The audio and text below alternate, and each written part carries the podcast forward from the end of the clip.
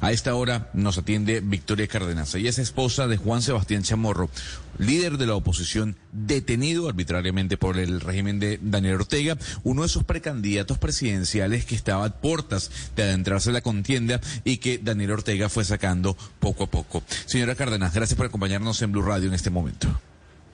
Buenos días, un gusto estar aquí en Blue Radio el día de hoy.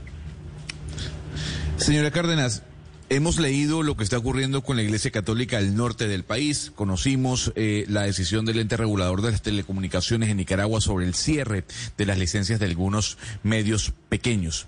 Pero hay algo que surge sobre este tema y tiene que ver con la comunidad internacional.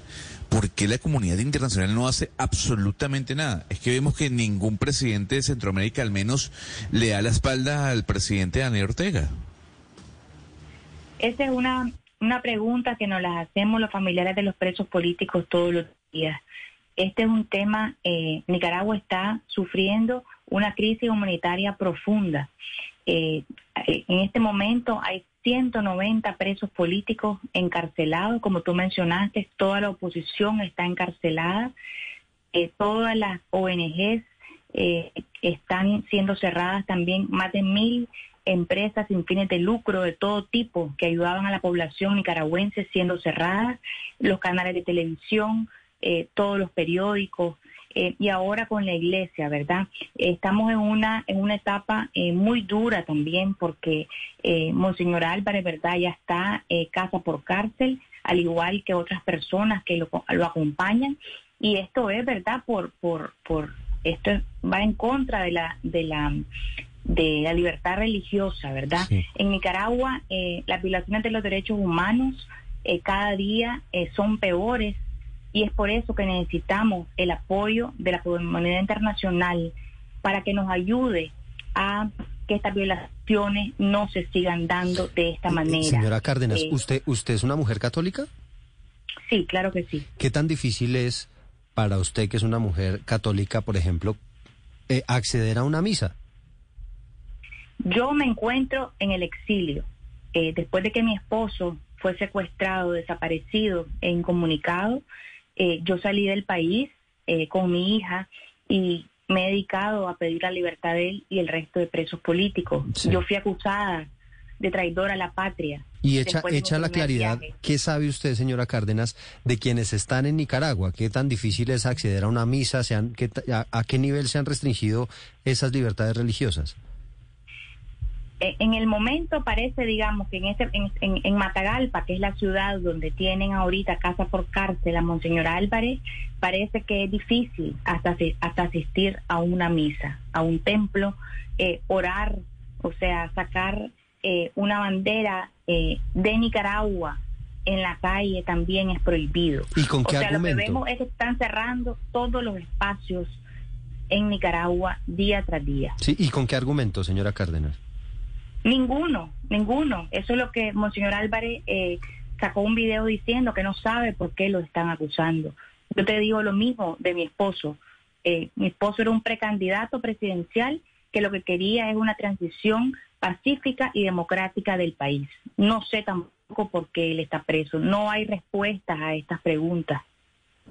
Sí, pero, pero el clero desde la semana pasada está enviando cartas incluso al Vaticano doña Victoria pidiendo el cese de la persecución a la Iglesia Católica en ese país centroamericano.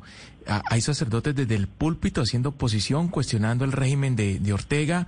Eh, ¿Recibe el gobierno información de esos sacerdotes y de lo que hacen y por eso los arresta? ¿O, exactamente por qué las detenciones de, los líderes religiosos? El régimen no quiere ninguna voz disidente al mensaje que ellos quieren transmitir. Entonces, cualquier voz disidente, aunque sea la palabra de Dios, en este caso, es causa de silencio y es causa de eh, represión. Así de sencillo. Señora Cárdenas, en este momento, ¿qué tipo de garantías tienen las personas que están eh, privadas de la libertad, tanto en cárceles como en casa por cárcel, como usted nos estaba eh, eh, comentando? ¿Qué garantías tienen y qué tipo de, vigilancia? Usted me dice que precisamente esto es un llamado a la comunidad internacional, pero ¿qué tipo de vigilancia interna hay?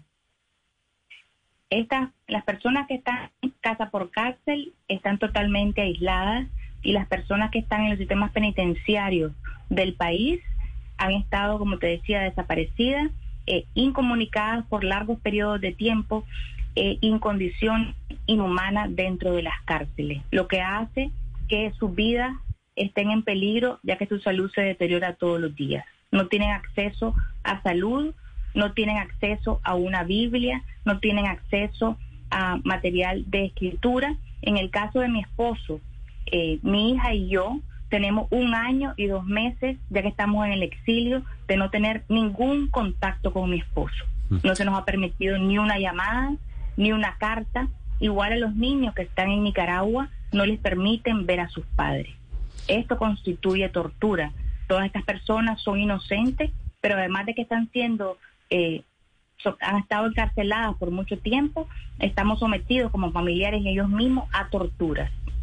Victoria Cárdenas es esposa de Juan Sebastián Chamorro, un líder opositor detenido por el régimen de Daniel Ortega en Nicaragua. Pues toda nuestra solidaridad, eh, señora Cárdenas, y pues aquí estamos eh, abogando, evidentemente, porque usted tenga una voz y haya una representación importante a nivel internacional, pues para que le presten atención a esto que está ocurriendo allí en Nicaragua. Muchas gracias. Este espacio es muy importante para mí, como ustedes dicen, y también hago un llamado al presidente Petro a que nos apoye al, al pueblo nicaragüense a salir de esta crisis humanitaria y que abogue por los más de 190 presos políticos en nuestro país.